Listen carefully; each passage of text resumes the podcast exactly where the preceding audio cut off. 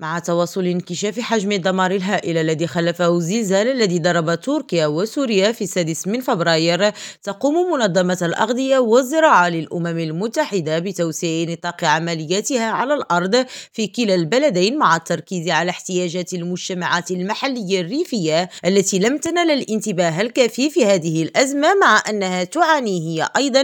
من تأثيراتها ومن ضمنها تلك التي تستضيف أهالي المدن والبلدات المجاورة المتضررين من الزلزال وتعمل منظمة الأغذية والزراعة بتعاون مع السلطات المحلية المعنية على رصد الوضع عن كثب وتقييم تأثيراته على سلاسل الإمداد الزراعي والغذائي من أجل تكوين فهم أفضل لمدى الضرر وتحديد مجالات التدخل ذات الأولوية بغيث استئناف الإنتاج الغذائي على وجه السرعة وإعادة سلاسل القيمة الغذائية ككل إلى سابق عهدها هاجر راجي ريم راديو روما